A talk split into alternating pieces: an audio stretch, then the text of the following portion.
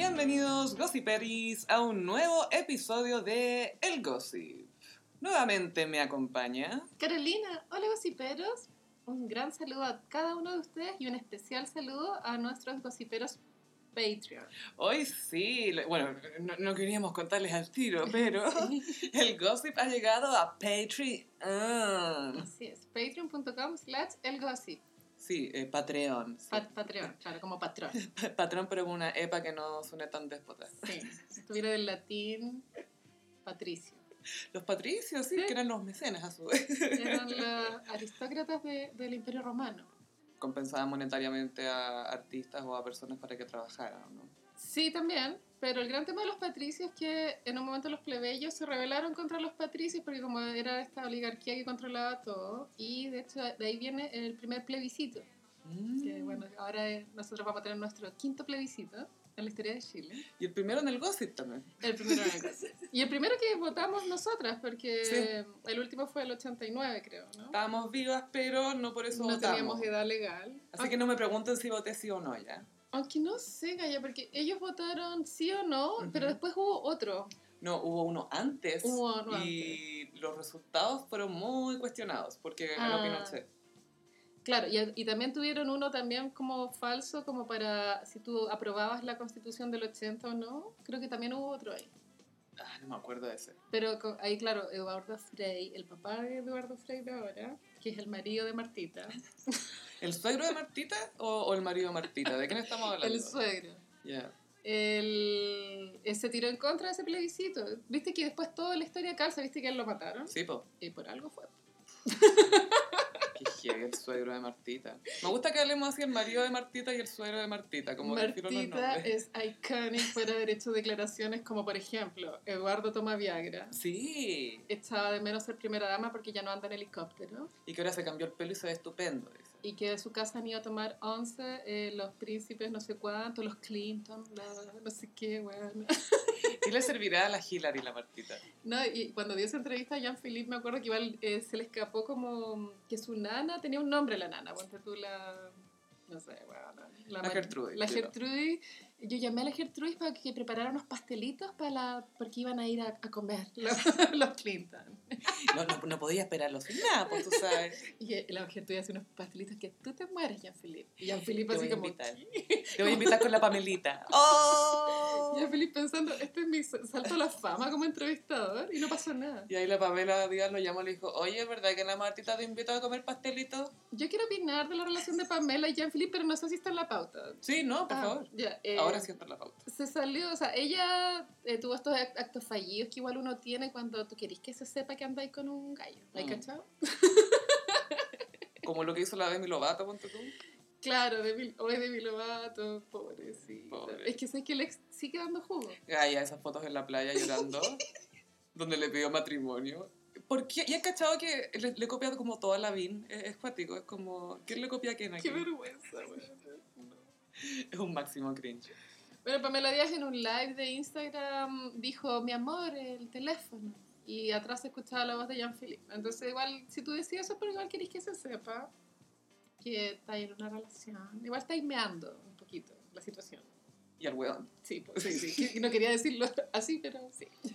Se me un caes apellido ya, y hay que me lo bien meado. Esta relación yo creo que es diversión. Yo no le veo futuro a largo plazo, pero me alegro. Yo creo que va a durar tres años. Quizás es amor de cuarentena. Sí, tres años, algo así, como lo, lo que duró con el Rodrigo Ramirez. El. Ramirez. Que ese sí que no, te- no tenía cejas. Porque. Envejeció feo ese gallo. ¿Alguna vez fue lindo? No, pero está peor. Viviendo en Puerto Vara con Dominique Gallego. Oye, a propósito de no cejas, ¿cachaste que el poeta desempolvó su pluma? El poeta de Instagram. No, es que puso una cuestión tan ridícula, Vicuña. A Porque... mí lo que me gusta es que Luis Ñeco sabe que Benjamín Vicuña es ridículo en Instagram Y que es un poeta. y es un poeta. Es que no puedo ser uno sin el otro, ¿sabes? Ay, Luis Ñeco yo creo que pues, si hicieran una, una versión chilena de, de ¿Quieres ser John Malkovich? Sería Luis Ñeco, ¿no? ¿Quieres ser Luis Ñeco? Sí. Todo el rato quieres ser Luis Ñeco. Si les queremos leer aquí el, el mensaje que Banana le tuvo a su bebé Amancio. El Principito, ya partimos mal. sí. El Principito y sus caritas. Un caballero mini galán sorprende sorprendido en idioma galáctico. La inocencia en tiempos de conciencia. Apruebo el futuro. Amancio amado. Escuela A ver, ya, mira, acá hay mucha información. De partida al principito, eso es, como, es, un, es un crossover de muchas cosas para nosotros. Yo me acuerdo que, bueno, estamos ya acá a puertas del aniversario del 18 de octubre y Benjamín Vicuña cuando pues, estábamos en, en época de estallido, él estuvo cumpleaños, pues sabemos que es Sagitario Energy y él puso como Chile despertó, yo también desperté, Como yo. claro. Y ahora él quiere también unir como la historia que estamos viviendo con su guaguita, porque Amancio eh, aprobó el futuro, eso igual Claro. es una referencia al plebiscito. Creo que Amancio significa amado como en, no sé, bueno, en latín, qué sé yo. Entonces hay como otra redundancia como sorprende, sorprendido. es que a lo que voy yo es que esto es premeditado. O sea, tú me estás diciendo que todo esto que estamos viviendo es por Benjamín Vicuña, porque él me está dando a entender que todo esto es sobre él. sí, todo esto sobre él. Y aparte ya, poniéndole como poniéndole esa mochila de galán. ¿Qué pasa si Amancio no quiere ser galán? ¿Qué pasa? ¿Por qué a las guaguas dicen, "Ah, eh, esta guagua es mina o, o, eh, chequea fechas? Como, déjalo que sea guagua, weón. Exacto. ¿Qué pasa si Amancio quiere ser científico? Qué aburrido, pero lo que él quiere. Lo que él quiere y va a ser un mayor aporte que su papá, ¿cachai? Entonces... No, Benjamín Vicuña igual nos ha dejado teleseries. y está el UNICEF, y está el UNICEF, El hilo rojo. el UNICEF, La UNICEF es importante, sí. pero el hilo rojo. Y. Y la guaguita Magnolia, yo creo que también cuenta. o sea, ah, bueno, promedio, promedio rojo. ¿no? Promedio rojo. También, también. sí. Sí, pero hay cachado que uno de sus hijos, creo, no, no sé si es Bautista. Beltrán. Beltrán. o Patente. Uno, de esos. muy a Pampita hablándole así a los niños. Bautista, Beltrán, Benicio, Bardo, Boludo, Brian, ven para acá. Mamá, te olvidaste de Bras. Bras, vení para acá. Mamá, ¿por qué no sé? En bikini. Julio. Déjame la tanga, estoy cocinando. Qué obvio que Pampita cocina tanto. Vos sabés que está mi tanga para cocinar tocino. ¿Cuál es tu problema? Y el marido atrás callado. Flaco así, uh, con la guagua ahí, divirtiendo a la guagua. Sí. Ay, sí, el Benjamín Cuñamori, otro. Benjamín Cuñamori. Siempre, igual me gusta que siempre nos da material. Yo eso lo encuentro bueno. Sí, es generoso en ese Es sentido. una lol cow. Un lol cow. Es un lol brow, porque no tiene cejas. Una lol brow. Oye, ¿cachaste que Mañalich aprueba, Gaya? Este, mira, yo no quiero defender, pero esto es muy Géminis. Es muy Géminis. Sí, sí, los Géminis tenemos esta tendencia a, a hacer algo a propósito para perturbar, como, como Igual decir, mira, Gemini no es una defensa en ningún caso. No, no, no. Nunca nadie va a pensar que es una defensa. de obviamente de- eh, para Mañalich decir que aprueba es como un hot take. ¿Y lo dijo en Twitter o de verdad? No, lo dijo en una entrevista. Lo dijo parece en una entrevista y bueno, ese viejo, no sé, viste, ya, no hablemos de política, que aburrido, pero hay un tema de los correos. Gaia. es que estamos en un momento muy de matonaje. Bueno, Ana Mark Zuckerberg que haga algo. Claramente no va a hacer nada, quedó No. claro que no va a hacer nada. Ay, una mina no me pesca, voy a hacer una red social que va a arruinar el mundo. Me carga él como su cara, me dan ganas de pegarle. Reptiliano. Sí, es reptiliano. No, estamos, estamos en una etapa muy de matonaje. Primero la, la fiscal Chong, que es la que está investigando el caso del cabro que empujaron al, Sí. por el, del puente para abajo. Apareció un Paco rondando su casa en Sí. moto, que andaba de civil y ya había pasado por ahí antes.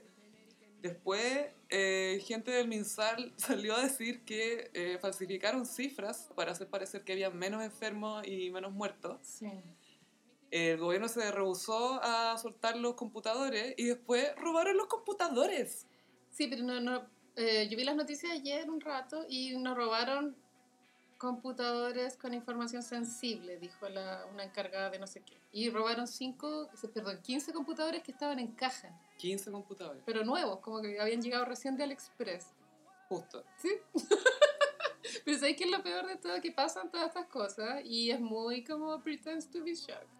Es que ese es el tema. La lata es que no se puede seguir saliendo con la suya, ¿cachai? Es que Es los fomes que ya nadie se sorprende por nada, como que todos esperamos, estamos acostumbrados a la corrupción. Es igual es fome porque uno se desensibiliza. igual sabéis que... Porque lo de los correos, o sea, yo estoy cero sorprendida. sí. Ah, a mí para nada, o sea, pero me da rabia que es como el descaro. El descaro, pero ¿sabéis qué es lo peor? Que yo creo que si se pillaran los correos, ya, escándalo. Oh, mira lo que dice. Como cuando se le pillaron los correos a Moreira, ¿te acuerdas Mm. del raspado de la olla? Ya. Todos así escandalizados, como no puede ser. Y al tercer día, chao, Chao. olvidado, olvidado, olvidado. Quiero retomar tomar una cosa que dijo la, la Mariah hace poco, que dijo que le, Sí. le hubiese gustado que la Lady Di estuviera viva, para que viera cómo ahora, porque ella, bueno, hablando como celebridad, decía que sus propios fans con redes sociales se encargan de desmentir las mentiras que dice la prensa. Entonces que ahora la prensa somos un poco nosotros. Y que nosotros, claro, usamos las redes sociales, tratamos de organizarnos, las tratamos de usar para el bien, etc. También las usamos para mucho hueveo y para mucho troleo, ¿cachai? y Sí. para hacer cosas que no son constructivas. Y bueno, tampoco le podemos decir a la gente, recuerda usar tus redes sociales responsablemente y, y contribuye y suma. ¿cachai? No podís, po. Hay un problema ahora en las redes sociales que pasa que hay gente que ha empezado a compartir tweets o en Facebook posteos, pero de una forma meta irónica. Como, como escribir algo para que te funen, pero tú sabes que estáis hueveando. Claro, ¿cachai? como estoy súper de acuerdo con esto, ya es una cuestión, no sé, pues, de supremacía blanca. Yo creo que esto para los boomers es inentendible. Mm. Entonces creo que el lenguaje se está ahí, como que ahí hay un corte. Eso no es chistoso, oye. Pero bueno, con respecto a, a esa señora, la Jimena Chong, ¿cachaste que Javier Olivares de Tremendo Choque? Él trabaja en Miami. Bueno, una vez hablamos en un capítulo de Javier Olivares, me acuerdo. Episodio 17, antes de que el mundo se fuera a la mierda. Creo que algo así, sí. Y no me acuerdo por qué estabas hablando Porque de... estaba detenido y era como preso político en Egipto, algo Ah, así. sí, era preso político en Egipto. ¿Cómo? Sí, sí. Y nos daba miedo que se muriera cuando volviéramos, a- antes de que volviera. Durante- antes de que posteáramos el capítulo. Y Javier Olivares dijo que el hermano de Jimena Chong trabajaba, era como un funcionario público que ganaba 7 millones de pesos aprox. Bueno, todos los familiares de todos, es que el tema también. Pero era mentira, pues eso era como lo peor de todo. Entonces lo desmintieron y, y Javier Olivares ahí con la cola entre las piernas. Pero él no es periodista. Él trabaja en Miami, ya en Tele- Telemundo. O sea, un periodista de Telemundo esparciendo fake news con acento. Porque su Twitter también tiene acento. Yo encuentro su acento fabuloso. Lo, lo desarrolló bien. O sea, mejor que cualquier acento que ha hecho Gal García en su carrera. Mejor que el de la. Iba a decir el de la Kesha, el de la Rosa Varela. Entonces ahora la igual habla como mexicana. Nuestra Kesha. Ariel Levy también le salió bien el mexicano cuando Sí. trató de hacer ese crossover, una película que se llamaba Hazlo como hombre. Creo que le fue bien esa película, estoy segura. ¿No ¿La cachai, no? No. No, pero tiene nombre de película de Ariel Levy. De Nicolás López. Y creo que esa película la hizo ya cuando estaba funado. El, Sí. el López. López se fue a, a México como mientras acá estaba funadísimo y todos hablábamos mal de él, él allá seguía trabajando y su vida seguía como si nada y sigue como si nada. Eh, no, pues está formalizado. ¿Está formalizado Sí, finalmente? sí, sí, sí, sí, sí. Sí. Mm. Igual mala abuela, está formalizado. Y creo que ahí los papeles te quedan manchados. po. Sí, pero que tengo entendido que no le, han, no le han estado negando muchos proyectos, o sea, tengo entendido que sigue trabajando. Creo que trabaja en una teleserie de proyecto de Canal 13, pero no trabaja como en... ¿Estará en esa nueva nocturna sobre la pandemia, no, del estallido social Ah. de Benjamín Vicuña Eso se filtró que el guion estaba listo. Esa fue la última noticia que yo supe de esa y teleserie. de Paz Mapudungún Bas- Bascuñán? Paz Mapudungun. Sí. Pero la del 13 creo que se llama La Torre de Mabel. Sí. Bueno, ¿qué va a hacer de la televisión? Onda está cada vez más muerta, pero... O sea, ya estaba muerta y ahora con el virus... Era. Ay, se viene mucho... Ahora lo único que hay que ver es la, la franja. Gorda, venga, vamos a ver la franja. El, nuevo el único contenido nuevo, la franja. Y como si hacemos otro plebiscito todos los años para que, para que la franja... ¿Qué iba a pasar la próxima temporada en la franja? Oh, la franja, qué paja esa weá, ¿no? Está la, la, obsoleta. la Adriana Constituyente también. Adriana Constituyente. La Adriana Barreto se operó la cara, le quedó bien. No sé qué se habrá hecho.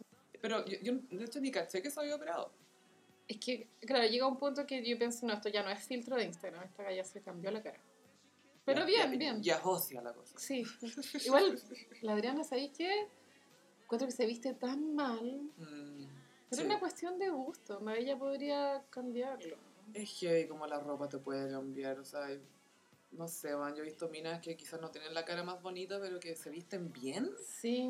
y te cambia todo, te cambia Mm. todo. El, Es el estilo que les llaman. El estilo, un- una estampa, digo yo, ¿ah? Sí, pero la Adriana se viste, tu día la vi en el Instagram, tenía un polerón como de Looney Tunes, como de eh, Bugs Bunny y su Como de mono, Huawei. y con jeans, pero claro, como cuando uno usaba el jean a la, a la cadera y el polerón, no, bueno, esa ya está súper... Ya mal. fue. Sí, sí. Se, se mandó como un look catapulido, decís tú. El lowrider. Catapulío realmente se veía pésimo el día que tuvo su incidente en la montaña. Qué mala cueva, igual como ser viral con un mal outfit. Estaba como pasado 2002, así. Heavy, heavy Vitara, Vitara Energy. Vitara. No sé si Vitara morado o Vitara blanco. ¿Qué color es más noventero? Blanco. Oye, eh, cometemos un cringe eterno. Ay, ¿cuál ahora? Funaron a un cabro que eh, trabaja, un colaborador de Gianluca, del cantante nacional, Ah, sí, Piquete. Piquete. Se hace llamar Piquete. Doble T. Él es como el productor, así, el, el colaborador cercano de, de Gianluca, tengo entendido. Yo no tengo entendido. Pero sí, no sé qué, nivel de cercanía tienen, pero quiero aprovechar de pasar un aviso, que hay un libro de la historia del trap chileno, Oh. escrito por Ignacio Molina, mi ex marido. Oh, sí, Peris, ya, ya saben todo. Que sí, que para que... Ahí yo creo que podéis entender bien la historia de, de Gianluca y de este señor Piquete. Pero el, tu ex marido en algún minuto explica por qué no quería ver el ex homo. No está ese capítulo, se va a estar en mi, en mi memoria, en el significado de Carolina. El significado de mi ira. No, pero ¿sabes qué? El nombre, The Meaning of Mariah, es demasiado es bueno. demasiado bueno. demasiado bueno. No lo superamos todavía. No. Todavía lo- ya lo vamos a comentar, pero quiero comentar brevemente esto porque... Ya, Gianluca es un niño. No, ya no un es tan artista, niño. no es 24. Un joven, un joven, un lolo. 24, una cosa así. Un lolo de 24. Yo me acuerdo cuando el primer video que yo vi de Gianluca en YouTube era Siempre Triste. Y me llamó la atención porque era honesto. Porque era un gallo que se veía que estaba. ¿Cachado cuando era ahí eh, adolescente, joven y veraneaba ahí como en el patio de tu casa? Sí, sí. Sí, y la sombra estaba helada, y el calor estaba más caliente. Era un video así. Y era siempre triste y claro, era, estaba tomando un melón con vino. Igual iconic. ¿no? Sí. Sí, iconic. Y, y después él. Princesa Alba eh, es más famosa que él, según yo. Entonces él después se esto, puso a pololear con Princesa Alba y ahí agarró fama más. No, él igual tenía, su, igual tenía su arrastre y Lucas. Sí, sí, sí. Y sacaron Summer Love, los dos que les fue súper bien. Sí. Y ya Luca ahora está funado por unos pantallazos de WhatsApp. Claro que estaba teniendo, Gianluca estaba teniendo una conversación con este amigo que estaba funado. Eh, o eso es lo que entendemos de los Yo vi, pantallazos. yo vi la funa original, donde una joven funaba a Piquete por haberla violado. Igual yo vi ese Instagram Live. Uy, qué heavy. Y era súper horrible. Y lo, lo que puso Gianluca yo lo encontré bastante sensato porque tampoco él puede decir mucho. Mm, mm. Em, dijo que por supuesto que le parecía reprochable esto y que, que hay, hay que creerle a las mujeres. Daba a entender que había sido infiel igual. Eso era como en su en, en los mensajes. Sí. Ya, pero puta, No, sí eso sé, es- no, no sí. es un crimen, pero qué lata para ella, para la princesa. Alba. Además, no, es que lo peor es que todo esto, por supuesto, terminó recayendo en la princesa Alba. Ujú. Empezó a recibir comentarios en su Instagram por Gianluca, por el, el piquete, porque Gianluca aparentemente se la había gorreado o daba a entender que se la había gorreado. Entonces, estos buenos se mandan sus cagadas Sí. y la volvían a ella. ¿Y qué onda el uso de condón? Me parece preocupante. No, otro. El VIH todavía existe, o sea, no porque exista el- COVID, dejan de Ah. existir las otras enfermedades. Bueno, a un weón una vez le pegó con orrea a una amiga. ¿Qué? Bueno, y después la buena se enteró que el weón estaba pololeando. qué asco, güey. Y weón cagaba la risa pegándole con orrea con su pico asqueroso a todo el mundo. Y era cuico, o sea, weón, no se confían de nadie. Sí, no, y yo viendo a la, a la No Estoy Crazy, eh, caché que ella, eh, bueno, ella lo cuenta en su YouTube, que sí que no, no estoy contando nada secreto, es que ella se pegó sífilis pero chupando pico. Qué Que sí que no, no hay que hacerlo casi, pero... ¿No hay que chupar pico? No, no, es que te puedes Nunca pegar más. sífilis. O sea, O sea, hay condones, hay formas Sí. de... Hay, hay barreras de protección. así es. si siento menos, me da lata. todos los hombres dicen eso, bueno. Es que siento menos. ¿Queréis sentir la sífilis? ¿Queréis sentir la sífilis? Bueno, Nietzsche murió de sífilis. Eh, Muchos hueones Nietzsche fue el primer incel en, la historia de la humanidad. La cagó que era muy incel. Era un incel pal pico, así se acostaba con prostitutas. Eso para mí es muy de incel.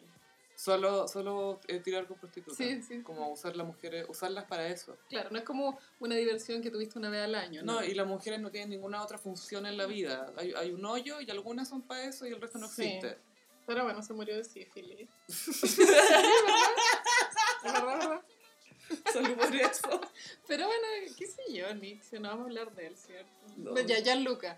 Sí. Funado. Fu- Gianluca, no, ni siquiera Gianluca, ¿cachai? Porque el que acá el foco hay que mantenerlo en que hay una mujer que ah, acusa a este tipo de violación. Mira, y la historia era súper cerda, pero para que no la vean, les voy a dar la lección de vida que uno aprende de la historia y es que nunca eh, a una persona que conociste por internet no le digáis que te vaya a buscar a la casa y te lleva un carrete, porque en verdad si no lo he conocido antes no sabía dónde te va a llevar. No le di tu dirección. Claro, primero entra en confianza.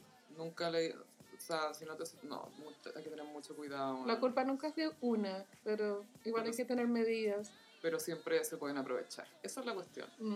Por cualquier weá se pueden aprovechar. Y lo otro es que no, no ir nunca muy lejos de- del radio de tu casa, Mm. porque eso te impide poder escapar. Ay, qué heavy, Sí.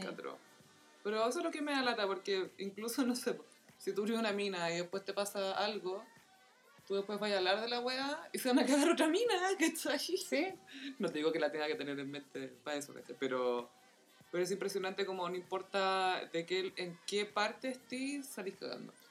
Sí, es cierto. Pero igual yo estoy en contra de que las personas se les juzgue por las cosas que chatean, porque cuando uno chatea está pensando que está en un lugar privado. Mm. Entonces no está bien que esas cosas sirvan para juzgarte como ser humano. Y lo que tienen los chats también, uno con cada, si ustedes, no sé, po, hacen el ejercicio de mirar en cada chat, se van a fijar que hay como un tono distinto en todos, hay como un contexto distinto, hay un lenguaje distinto, en el chat fa- familiar no podéis decir ciertas cosas, No. en el de tus amigos hay cosas que tampoco decís, con estas amigas sí, con estas no, a esta los, buena no le puedo los esta wea. audios también. Los a mí, si me escucharan los audios de WhatsApp. Claro, onda, si este grupo supiera lo que está pasando en este grupo, No. me echan del grupo. Y aparte que todos, todos nos pelamos entre sí porque es parte de vivir en sociedad, ¿cachai? Y más allá de eso, es como. Yo no, no puedo pretender comprender toda una situación por ver un pantallazo, por ver dos pantallazos de un Sí. chat, ¿cachai? De dos personas que no conozco. Uno sé que es músico nomás, y lo, lo he visto en cosas de conciertos en vivo. Eso es todo lo que sé. Y, y, y eso, ¿cachai? Pero, pero tomando ese chat, no, no, no puedo decir nada, po. No, en verdad acá el único culpable es Piquete. Piquete y hay que. Y ahí no sé quién se va a hacer cargo de investigar si es que Puta, alguien se hacer la cargo. galla en la funa decía que le daba caleta de lata, que el día que pasó eso eh, se sentía tan mal que no tenía energía para ir a donde los pacos a, a poner la denuncia. Y se arrepentía hasta el día de hoy, había pasado un año, pero igual eso igual es heavy, porque después de que te pasa algo horrible, es muy probable que no tengáis ganas de ir a, a constatar lesiones, weón. Obvio, y eso es una de las cosas tan complicadas de demostrar o dejar constancia de un abuso sexual.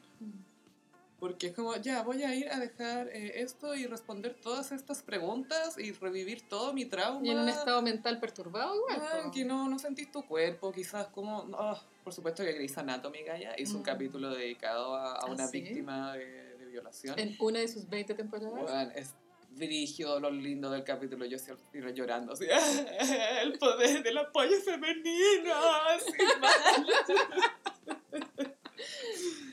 Y que hablan sobre los protocolos a la hora de eh, ir a reportar un, una, si te vaya a los pacos o a un hospital, cómo tenéis que manejar esa situación, weón? cómo tenéis que manejar a la víctima. Sí, obvio tiene que haber mucho protocolo para no hacerlo sentir mal. Y para que no pasen estas, porque Mm. Ahora resulta que, pucha, estas historias en Instagram o estas funas, estas páginas de funas en Instagram se están convirtiendo como en la única herramienta. Sí. Porque, pucha, yo conozco minas que han ido a denunciar violaciones a los pacos y todo, y, y adivina qué, po.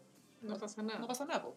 Pero igual hay que hacerlo, aunque no pase Hay que hacerlo nada, igual. pero hay que hacerlo porque queda un registro. Sí, hay que hacerlo igual para que quede registro y para dejar constancia, básicamente, pero es, es terrible porque al final sabéis que nunca va a pasar nada. O que vaya a tener que gastar mucha energía vital en, en tratar de hacer justicia y también ponerlo en la balanza. qué sé. Y el tema de, de ponerlo en una funa en Instagram es que, ¿sabéis que por lo menos que se sepa que este loco hizo esto, ¿cachai? Y quizás no es justicia según lo que dice el Código Penal, pero el Código Penal claramente no me está protegiendo a mí. Y yo también creo que sirve para advertencias para otras personas, Sí. porque tú ya, si tenés 20 años y te, te, te habla piquete por chat, igual ya vaya a tener más Mm. cuidado, ¿no? Sí, pues, vaya a cachar más. Sí. Ojalá, pues. Oja- sí, puta, ojalá, pero en verdad el mundo funciona de formas muy extrañas. No, y hay el problema es que empiezan a apuntar más bajo, entonces ya las cabras tienen 18, después Ah, tienen sí. 17, porque no, no creáis, no creáis, son cosas que nada. Ojalá que no sea un caso de eso, ojalá, Ojalá. ojalá. Pero sí, el verdadero cri- cringe eterno acá es que estas cosas siempre al final recaigan en una persona inocente. Puta, Y siempre es sí. mujer. Pero hay que seguir remando, nomás no, no, no hay que rendirse, pienso. A pesar de que el mundo todavía es injusto en ese aspecto. Sí. Ojalá, no sé, pues, ojalá sientan algo de esperanza con esto. Sí. yeah, iconic. Vamos a ver el caso más icónico de esto que acabamos de hablar, Carolina. sí, Y de hecho, vamos a decirlo con el nombre correcto. Vamos a hablar del escándalo Clinton. tiene muchas aristas. Esto peak noventas. A ver que Marti- Martita sabe todo esto. Yo vi a la Hillary muy preocupada en mi casa. ¿Y en qué comuna vivirá Martita en la Barnechea? No, debe estar full así. No, eh, presidente Rasuri. Ah, presidente presidente Ra- es más clásico, Sí, sí. sí, sí, creo que vivían por ahí, presidente Rasuri. Bueno, esto tiene que haber sido yo creo que el 98. Sí, se supo esto, se destapó la olla el 98. Esto empezó la, la relación del presidente Bill Clinton, que en esa época tenía unos 44, 46, 46 años, Sí. eh, con su practicante Mónica Lewinsky, que tenía 23 años. 22 creo que tenía cuando entró a la Casa Blanca. Sí, y era ahí. muy bonita. Era linda, sí. De hecho, tenía, tiene los labios com- como, las gallas ahora se operan los labios. Mm, En esa época ella los, ella los, los tenía natural. Pero la molestaban mucho por fea y, y, eh, la prensa decían Creo- que era fea. Como sobrepeso le, le- la molestaba. Pero no era fea. Yo la miraba a la Cero. cara y decía, ¿por qué dicen que es fea si parece muñeca? Era, era feo. Tenía el pelo así como ne súper negro, me acuerdo. Y me acuerdo que yo la veía, yo era chica, de haber tenido 10, o sea, no sé, pues, 13 años. Y la veía y decía, esta calle tiene 22, 23, pero se ve como tanto, se ve como una mujer así, ¿cachai? Se Sí. veía... Bueno, pa- Linda. para mí este escándalo es muy peak machista boomer culture. Aquí le echaron la culpa a todas las mujeres menos a Clinton. ¿Cachai? Que esa fuente de soda que está en San Antonio, creo, la fuente de soda Clinton, donde Clinton se tomó una Coca-Cola, esa Sí. igual fue iconic. Eh, yo un día fui y estaba que me hacía pipí, ¿cachai? En el centro. Y, y entré a hacer pipí. y, el, el- baño está, hay que bajar escalera, entonces ya bajé la escalera y habían dos puertas, y en una puerta está Clinton y en la otra puerta está Mónica Lewinsky. Y Eso lo encontré mega icónico. Mega icónico. El baño mujer. Ah, la Hillary. No, Mónica. No, está Mónica. Sí, eh, Mónica Lewinsky era una, estaba haciendo la práctica en la Casa Blanca y a ella le gustaba Clinton y sentía que Clinton la miraba y Es que igual era encachado el viejo. era muy encantador Sí. y Clinton además tenía fama de mujeriego y esto siempre fue un tema Tiene en su carrera. pinta de mujeriego. Bueno, Leo. Uh, Bueno, y Mónica también es Leo. ah, Leo contra Leo. Bueno, y lo peor es que Hillary es escorpión. y ahí quedó. Qué miedo. Ella le hizo el, el- el primer move, parece, en términos de que cachó que él estaba solo en la oficina oval y va y la, la mina como que se levanta la blusa, ¿cachai? Le muestra las pechugas, como lo, lo sostiene. Y ella dijo que él reaccionó de inmediato, lo primero que hizo fue como se abrió los pantalones. Porque, bueno, un animal, filo. Y tuvieron como varias sesiones en que eh, hubo sexo oral, pero que no hubo penetración. Em, Pero lo raro es que ella guardó una prenda con semen. El es que, era todo tan escandaloso que, que esos detalles todavía no los puedo Es olvidar. que Gaia, acá está, el te- había una Gaia que trabajaba en la Casa Blanca, en la Casa Blanca que se llama Linda Tripp. Y la Mónica Lewinsky, súper inocente, le contaba hasta Gaia las cosas que le pasaban con el presidente, ¿cachai? Y después le empezó a contar de la FED. Y la Linda Tripp empezó a grabar estas conversaciones con Mónica Lewinsky. Y eh, un día la Mónica Lewinsky está con un vestido azul y eh, Clinton eyacula y cae acá en el vestido. Y ella dice, ya lo voy a lavar. Y la Linda Tripp dice, no, no, no, guárdalo, guárdalo. Te puede servir. Igual zorra. Súper zorra. linda. Y la Mónica así como, ¿para qué? No, porque quizá él, él te dice que, no sé, po, quiere estar contigo y después te caga. No, bueno, anda, ten cuidado, anda, esto te, te va, te va a proteger. Como a una wea así le dijo. Es que le- igual es verdad. sí, pues si tú tenés 23 años y estás teniendo una affair con el presidente de Estados Unidos y una weona te dice, ah, guarda el vestido, bueno, ¿cómo sabés? Quizás que sabes, como puta, en realidad. Sí, bueno, no sé, todos tomamos malas decisiones y que sí que en verdad... Obviamente, para el- yo siento que para Mónica Lewinsky haberse metido en esta weá es una mala decisión, pero en verdad, ¿quién es uno para juzgarla si a los 20 años todos hacíamos puras weas también? Y eso es lo otro que, bueno, se supo este escándalo, la Linda Tripp ahí se fue hocico, eh, la Mónica Lewinsky después odiaba a esta galla, como que hizo, todas sus declaraciones Es para la que investigación. las grabaciones tienen que haber sido humillantes. Imagínate porque era ella, imagínate tú de 22, 23 hablando de la persona que te gusta, cómo sonáis, ¿cachai? Mm, a- a mí- o sea, yo ahora ya me da vergüenza, me, me daría vergüenza que me escucharan. Yo sueno patética, pero mal. Ay, qué pienso.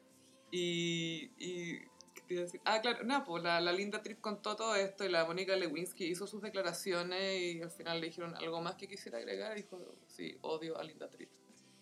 Porque a ella tampoco le gustó tener que pasar por ese juicio, Es tampoco fue le un- gustó su yo creo que fue humillación. un bullying internacional. Y ella dijo, ella ha dicho, yo creo que fui la- soy la paciente cero del bullying online, porque esto coincidió con el surgimiento de internet como un medio o como una red de comunicación. ¿Cachai? Sí. Entonces era el escándalo Lewinsky, el escándalo Lewinsky. Y es como, loco, es el escándalo Clinton. ¿Quién es el presidente aquí? Claro, pero esta visión boomer era muy como, ah, la hizo, buena, ah, qué buena. Como, era como súper eh, básica la interpretación popular. Y después estaba la otra corriente que era la culpa de la Hillary. ¿Y qué culpa tiene Hillary? Porque ella no tiene a su, a su marido satisfecho con ella. Ah, es culpa de ella. Si ella se Sí. preocupara, no, hasta, hasta Chris Rock tenía un chiste. Si ella se preocupara de, no sé, chuparle el pico de vez en cuando, eso no tendría que pasar, ¿cachai? Entonces caía en Hillary, que era una mala esposa, porque, ah, bueno, por algo mira para el lado del marido. Pues como, bueno, tu marido mira para el lado igual, ¿cachai? Aunque esté encima vestida de stripper, Sí. igual va a mirar para Es el que, lado. bueno, dicen que el poder es afrodisíaco. Eso dicen, yo no lo he vivido. Pues, dis- puede ser, puede ser. Pero no sé si para... Pero en el, en el caso de Clinton, él siempre tuvo ese problema de personalidad que era muy... No, no, te- eh, no, no controlaba sus impulsos con la mujer, igual era parecido a Kennedy en ese sentido. Bueno, lo realmente escandaloso, pienso también, fue cuando eh, él tuvo que jurar que no lo había hecho.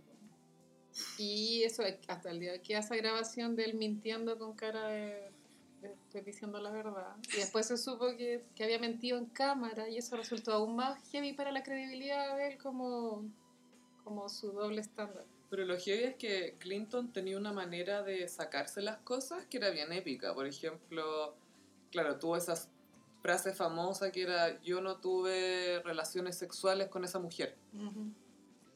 Y después dijo, no, es que yo no defino relaciones sexuales de esa manera. ¿Cachai? Pero le dijeron, ya, pero hizo eso. Y dijo, es que depende a qué se refiere con eso.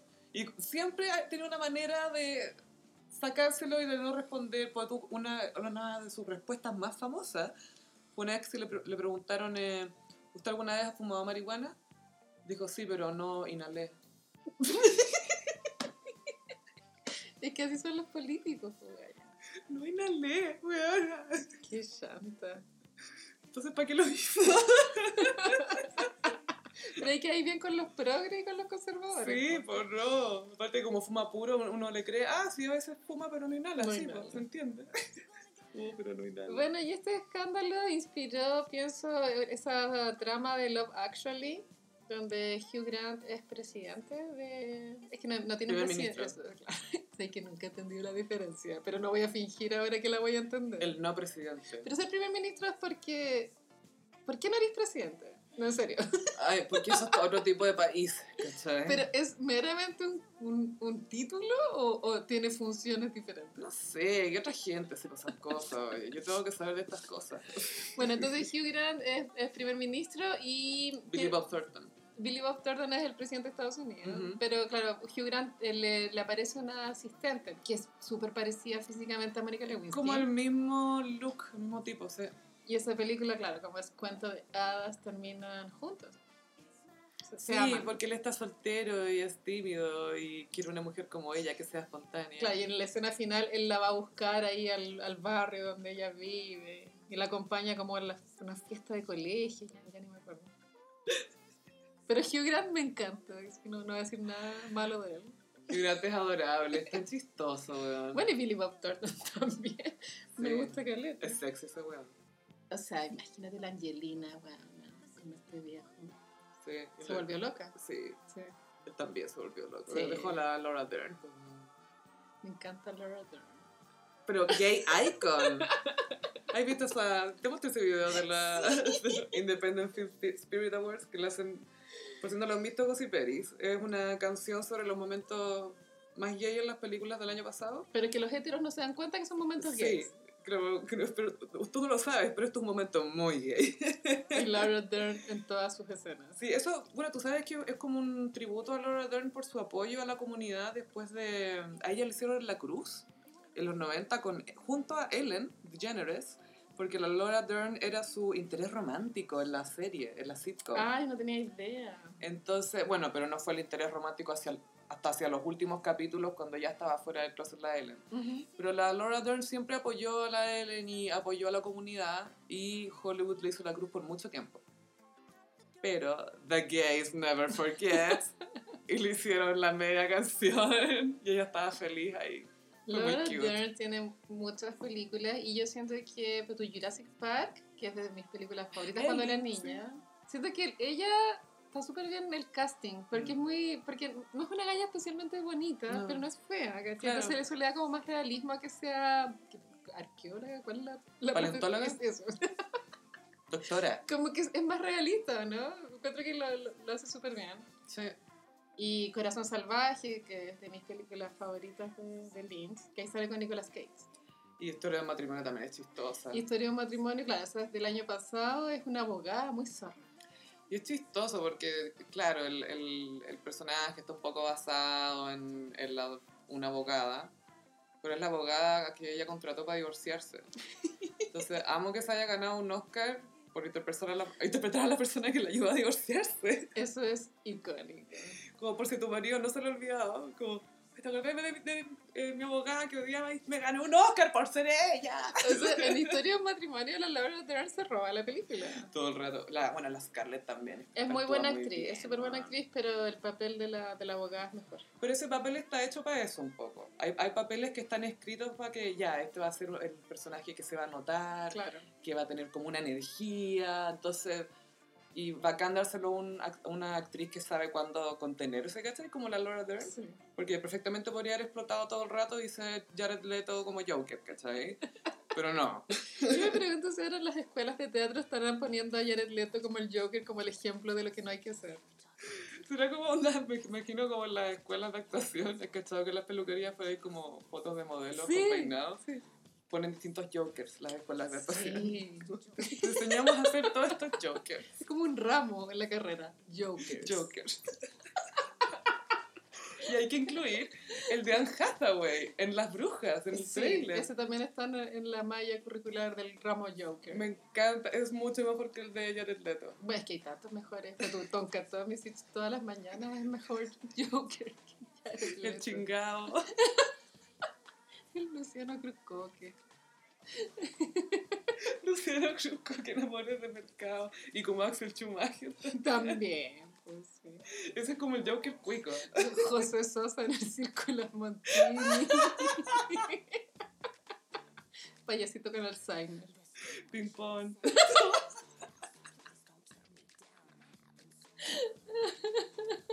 Francisca García Huidobro primer plano. No veías campanita. Vamos a comentar el carrete de Francisca García Huidobro el fin Oye, de semana. sí, el, el carrete COVID, ¿qué onda? Pero como todos los rostros como de Eh. segunda monta de la tele se juntaron. Humberto Sichel yo creo que es de nuestra edad. Sí. Entonces yo creo que Humberto Sichel es como nuestro representante en este carrete. Eh.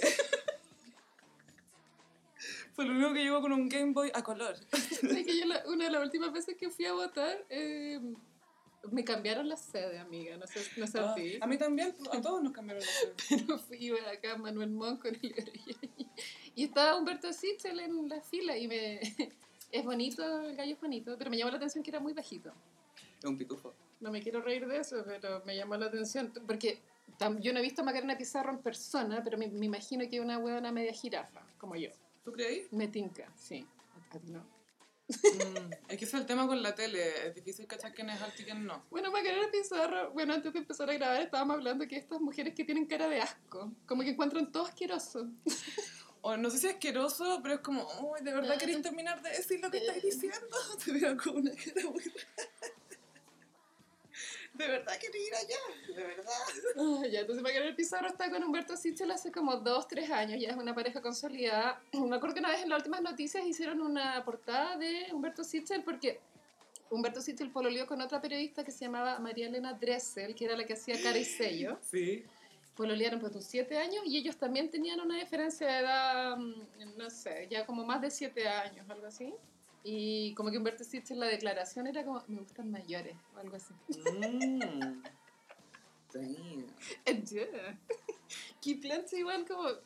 que a, yo- a mí me encanta la farándula y me gusta que la gente cuente estas cosas, pero me imagino que este tipo de persona como cree que es periodista seria, porque Macarena Pizarro debe jurar que es una periodista súper seria, ¿no? Uh, uh, sí. Diane Sawyer. Entonces, obvio que Diane Sawyer. Bueno, igual entrevistó a Piñera cuando estábamos en el estallido, me acuerdo. Igual fue una buena entrevista. Sí.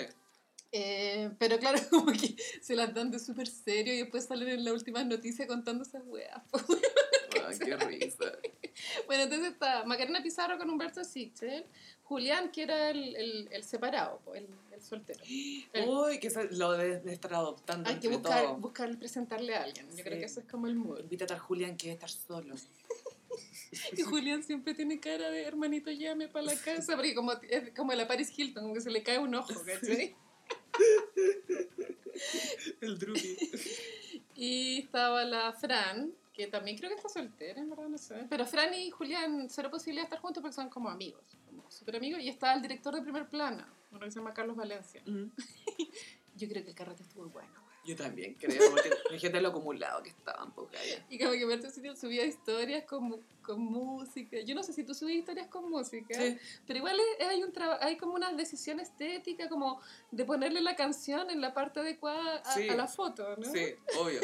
y subí una foto, está Julián con Humberto Sitter y el Carlos Valencia y de Juan Luis Guerra como Akumbaya, Akumbaya. Eso. Ah, ah, ah. Mejor inicio de canción. ¿Qué canción empieza mejor que esa? Dime una. Runaway, de Kanye West. Ni siquiera. No, no, ni siquiera, siquiera. no, no, no. Pero bueno, parece que lo pasaron bien. Igual es, es legal, onda, ahora uno se puede juntar lesbianas. Sí, a mí igual me está perturbando un poco el tema, porque me tocó, eh, estamos grabando esto en fin de semana largo, Gossip Peris, y me tocó escuchar mucho, mucho carrete, y, pero de mucha gente, no solamente música, sino que se escuchaba mucha gente, y eh, preocupante si pensamos que Sí. quizás cuáles son las cifras. po. En mi barrio no escuché carrete el fin de semana, pero en otros fines de semana sí he escuchado. Y creo que va y viene, no Mm. sé, no creo que sea como todos los días. Pero mira, como sea, yo igual quiero que levanten el toque de queda. pucha. No, si lo del toque de queda, o sea, para mí siento que es súper preocupante porque, por un lado, ha- habla mucho de cómo el gobierno cree que hay que resolver las cosas eh, y también siento que habla un poco de por qué ellos piensan que necesitan recurrir a eso, porque claro, nosotros somos reaccionarios, ¿cachai? No sé si somos los más ordenados siempre. Ujú. Hay veces que sí hemos demostrado serlo, Sí, pero no diría que es una constante. no. Eh, No, por- no. Y, y somos muy preocupados de nosotros, no sé, piensan lo que es hacer una fila para subirte un bus, ¿cachai? No, no, es parte de nuestra identidad ser caótico. Así yo lo veo. Full caótico. Sí. En- Entonces, no sé si, no digo que tienen que mantener el toque de queda, eh, por favor que lo saquen, Mm. pero nosotros también comportarnos de manera que no piensen que es la única manera de controlarnos, ¿cachai? Porque Sí. si nos, solo nos prohíben es como, puta, no somos animales, pues, ¿cachai? O sea, igual, antes del virus, el toque de queda no existía, por supuesto, pero en la vida nocturna igual moría a cierta hora, ¿cachai? Sí, y a las 4 de la mañana como 3, listo, chao. Y el día de semana, yo que vivo en una calle principal, una y media. Yo sí me acuerdo de haber eh, tenido toque de queda después del terremoto del 2010. Ay, hubo toque de queda, ¿sabes? Amiga, yo no vivía en Chile. Eh, si no me equivoco, hubo toque de queda, no sé si para todo Chile, eh, creo que en Concepción estaba la cagada. Mm. Eh, entonces, Falta. como hubo toque de queda en esa ocasión por un tema de seguridad. Se súper justifica, pero... Pero esto de vivir, bueno, estamos No. toque de queda de marzo. No, weón.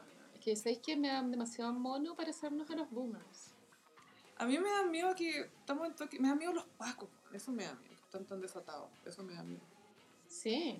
Bueno, ojalá que después del plebiscito se acabe. Y ojalá que los gremios de los strip club eh, hagan lobby para que levanten el toque de queda. ¿sí? Pobre- el Kim, el pobre Kim que, que está ahí. Y que, que esto igual es un mini barrio rojo, acá donde estamos grabando. Eh, Sí. Lo- los moteles. hay como seis nightclubs. Ya. Sí. Ah, sí, pues estamos la al lado de. El club de Toby. el club de Toby, sí. Me da mucha risa el club de Toby.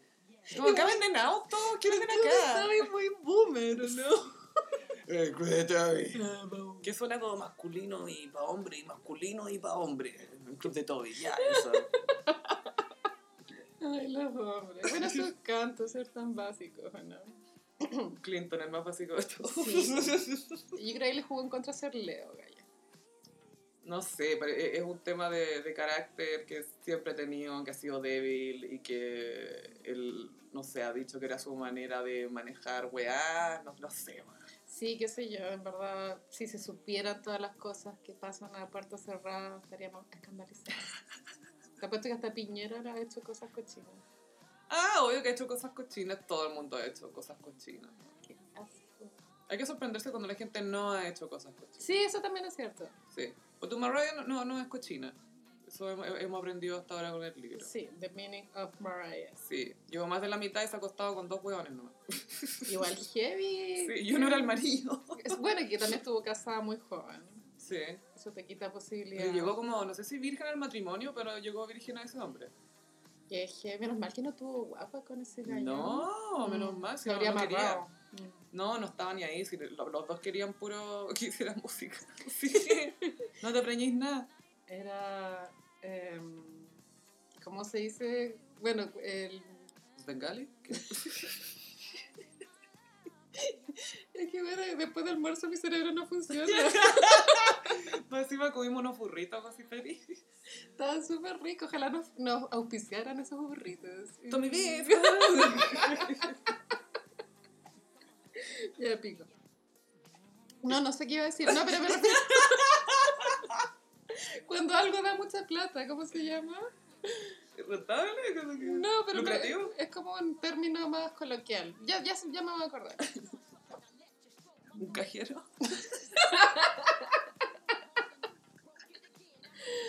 Le he rezado a un cajero automático, amiga, yo igual sí.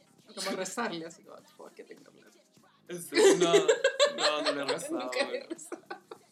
¿Por qué? ¿Porque es mi Dios o porque quiero que tenga algo adentro? Como, por favor, que tenga plata. Le prendo una vela y me voy.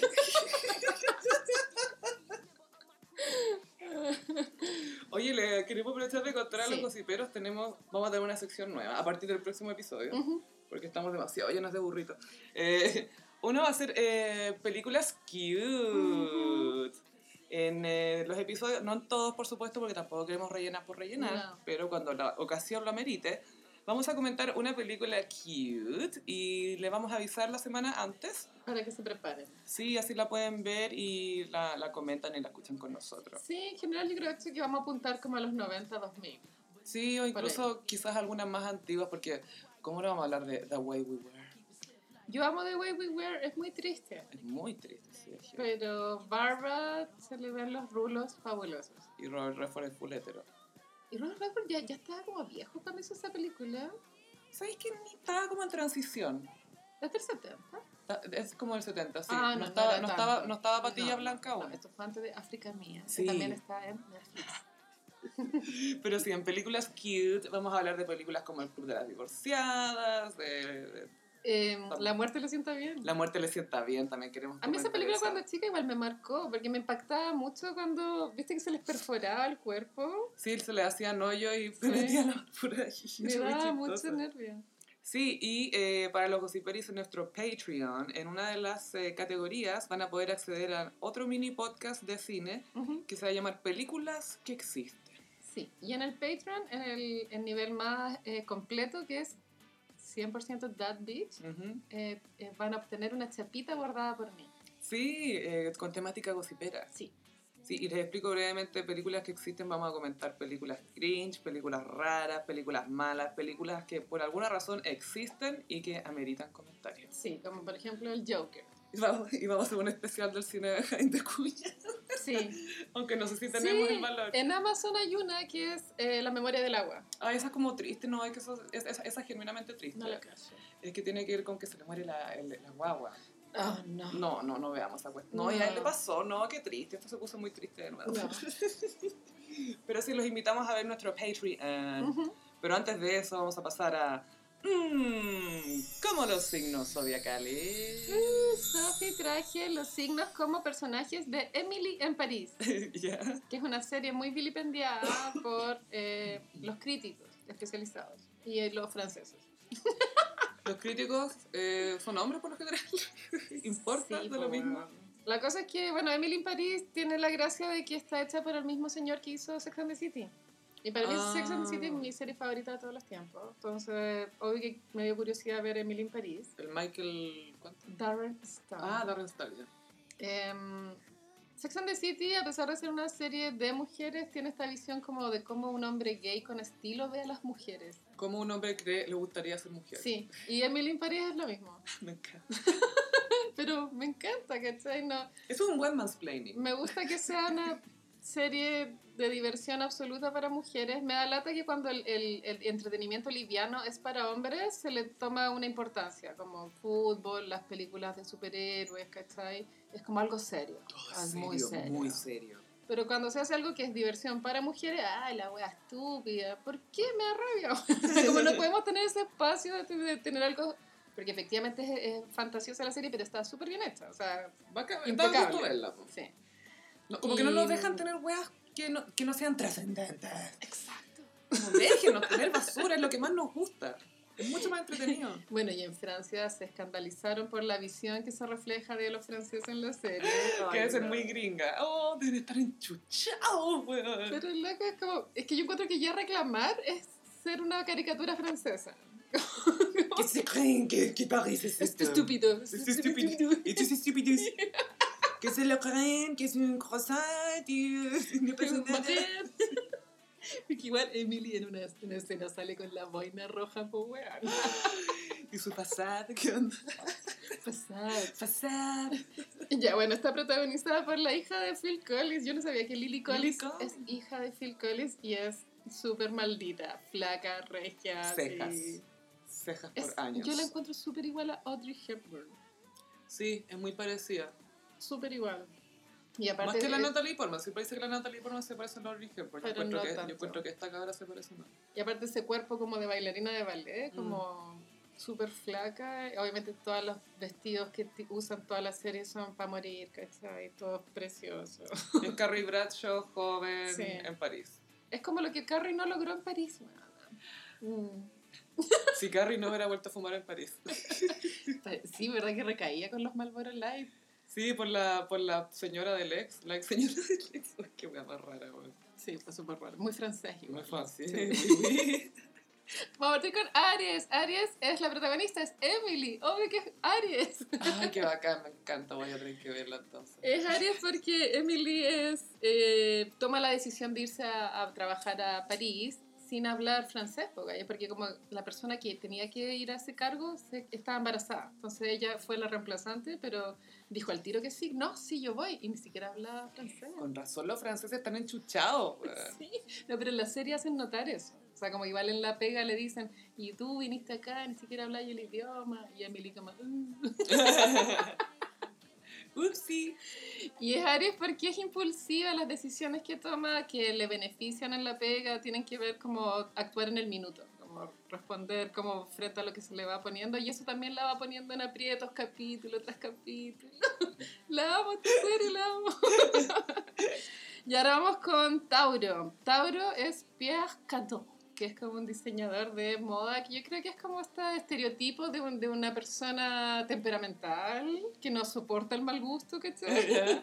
que todo lo enoja. Y es Tauro porque él realmente entiende el lujo. Uh.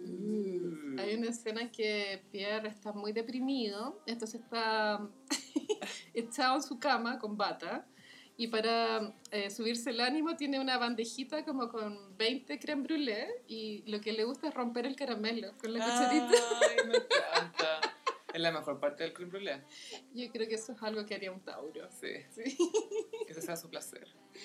Vamos con Géminis. En Géminis puse el profe de filosofía, que olvidé el nombre, pero eh, el profe de filosofía es un gallo que Emily conoce en un café. Eso también es fantasioso, como que en un café se te acerque un weón mino y te termine acostando con el weón. No, No, eso no pasa, ¿cierto? a nosotras no.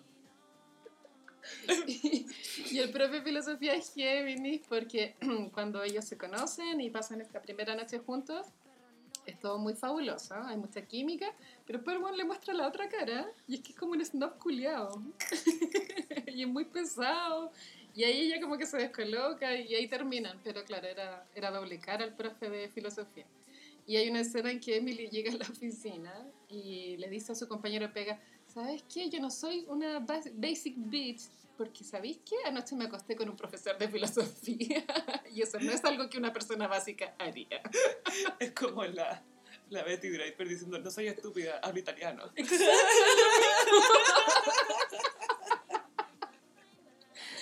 Ay, qué risa. La serie está llena de frases así, por eso es tan chistosa.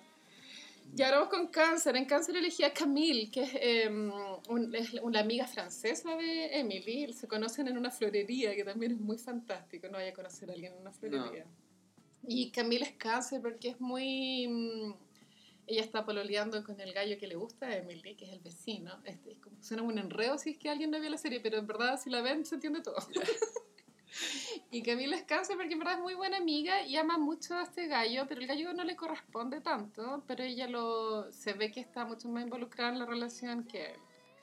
Y mm, hay una escena en que Camille le, presenta, le, le quiere, le quiere presentar a su hermano a Emily, ¿Ya? pero tenía dos hermanos, entonces Emily no cachó y se terminó acostando con el de 17 años. Esa parte no sé por qué me dio tanta risa, bueno. Me encanta. Emily es como todas las minas de Sex and the City en una, como que se va turnando. Tal cual. Todas las mujeres en una mujer. Ahora Leo, Leo es Mindy, que es eh, la mejor amiga de Emily, que es una mujer china, que es millonaria en China, pero para escapar de, como, de ese mundo aburrido millonario va a París. Y ella sueña con ser cantante, pero está trabajando de niñera, Oh. Pero en una despedida soltera se sube como al escenario de Y déjala ser. Deja la zorra. ¿Qué canción canta Decía Chandelier? Ah, Y Mindy es muy Leo, o sea, se viste de forma demasiado llamativa y su personalidad es lo máximo. Es como esos personajes que son como el ingrediente secreto. sí, Esa es. Mindy. Bacán. Virgo, Virgo elegía Grey Space, que son un dúo de diseñadores que se visten como Daft Punk, pero sin los sombreritos. Y mm, encuentro que es, muy, es como una forma muy Virgo de ser artista, como muy como ordenado. Con concepto. Concepto, planificado y... Límites. Ellos son los antagonistas de Pierre Cardin, que es el diseñador antiguo. ¿Cadeau así como regalo? No sé, así se escribe. Cadeau. No, ¿No creo que regalo? No.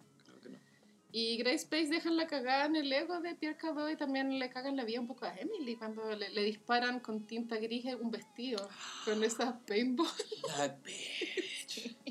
E igual, uno le da placer que disparen a Emily. Un poco como, "Ah, qué bueno, sí. Bueno.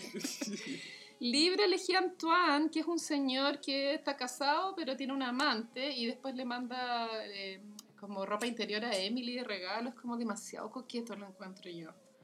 Mm. Y mm, él se dedica a hacer performance. Es que por eso soñaba la serie, porque en verdad son puros trabajos que nunca vaya a tener, nunca vaya a conocer a alguien que haga perfume. Entonces ver estas series como que te acercan a esa fantasía. y bueno, él tiene, está casado, pero la señora sabe que él tiene un amante. Y eso también criticaba a los franceses, que dejaba a los franceses como personas como promiscuas y poco fieles. Por este estereotipo de tener amantes y que tu señora sepa. No sé, Gaya. Los franceses no quieren que, que creen que los tomemos en serio como seres humanos con sentimientos y no solo como fantasía. Quizás ese es su problema. Quieren probar que pueden ser monógamos. Yo, soy yo puedo, te lo prometo, yo puedo. Y también hay chistes como que con que no se duchan.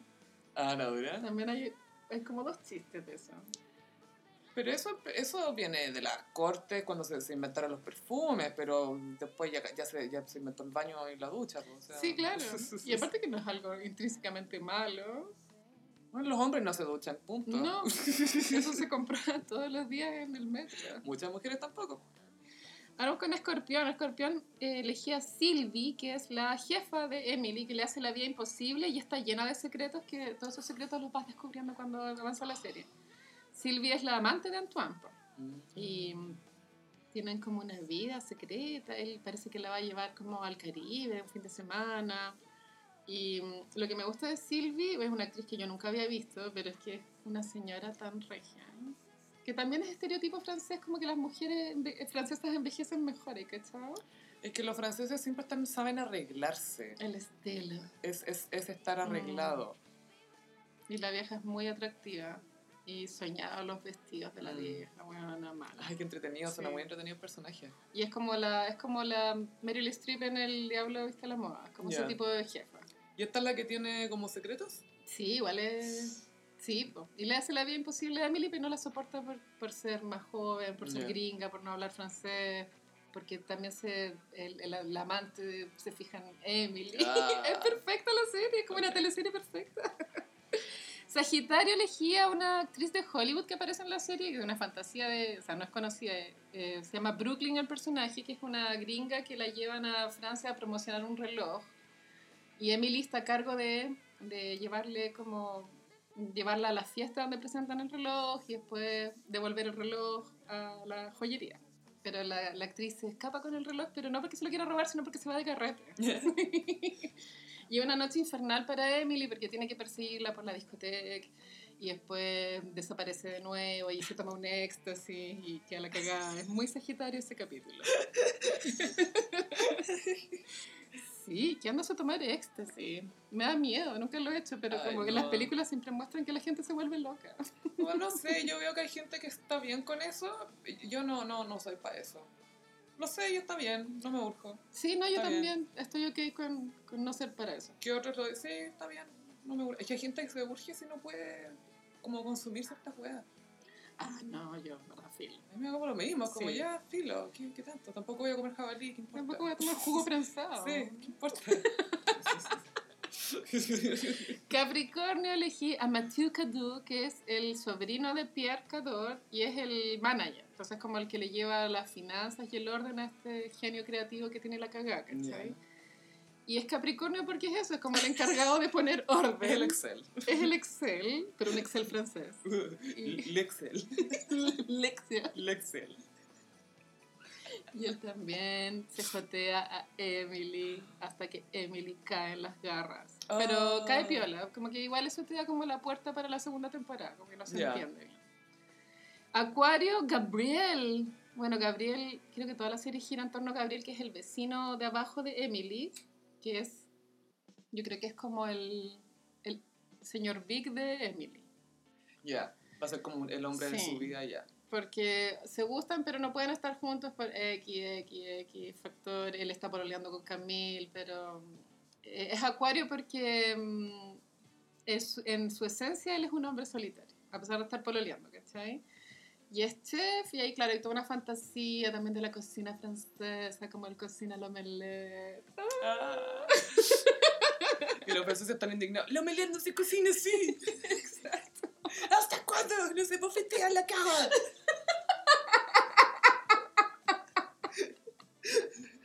Obvio que hay franceses opinando eso. Gritándole a la tele mientras ven Emily en París. Pero pasándolo bien, odiando, ¿no? ¿Qué hace esta mierda? Mira, está ignorante, no tiene idea por dónde está caminando. Ay, ya, para terminar, Pisces. En Pisces elegí a Luke. Me encanta ese nombre. Mm, es bonito. ¿No tiene, ¿Luke es Luis en español? Sí. Luke es el un compañero de la oficina de Emily, pero eh, tiene poca participación Luke, pero en verdad es muy Pisces porque su energía es muy relajada. Ah, Es cuando Emily está problemada, llega Luke, dice como dos párrafos luz. Y es como, ah, O sea, Luke es luz. sí. Y es un viejo ahí muy, puta, como alto, flaco, también medio, medio estereotípicamente francés. Pero es como un personaje que le da tranquilidad a, a- a los momentos de estrés del mundo laboral de Emily. Y ese fue el horóscopo de esta semana, para que vean la serie si es que ya no la vieron, en verdad se ve súper, así como maratón dos horas. Quiero ver un capítulo solo para verla desde el punto de vista de los franceses y reírme. Igual podríamos hacer eso para el Patreon. Sí, para el Patreon vamos a ver un capítulo de Emily en París y la vamos a comentar como francesas. Yo creo que el más ridículo es cuando va a la ópera. Yo creo que ese es el capítulo más ridículo. Ya, Ya. y yo voy a, ya, voy a ver ese sin ver nada más. ¿Qué es esta basura? De que citan a Gossip Girl, que yo nunca la vi. Pero parece Yo que tampoco. tiene capítulo en, en París, yo no tenía idea. Ah, además que sí, po. Pero hay una cita ahí a, a Gossip Girl. Oye, está buena. Eh, si recuerdo que unas gossiperas habían pedido eh, horóscopo de Emily en Emily París. París. Sí, así que muchas gracias, Carolina. Y eh, les recordamos, Gossiperis, que tenemos nuestras redes sociales, Instagram, arroba el gossip, Twitter, arroba el guion bajo gossip. Ya les contamos de nuestro patreon.com Ujú. slash el gossip. Eh, yo soy Chofilo, me pueden seguir en Instagram y en Twitter también. Y a mí en Instagram, Frutillagram, les cuento que eh, a partir de noviembre voy a hacer un taller de bordado en un patio, que sí que es al aire libre, por si quieren inscribirse o si conocen a alguien que les podría gustar. Esto es en Ñuñoa. ¿Acaso estás diciendo que vas a dar clases de bordado? Así es.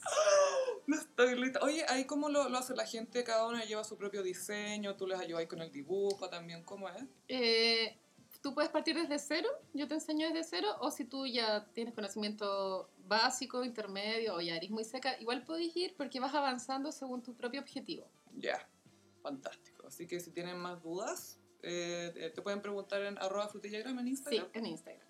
Fantástico. Así que muchas gracias, Gossiperis, por acompañarnos y nos escuchamos en el próximo episodio. Bye. Adiós.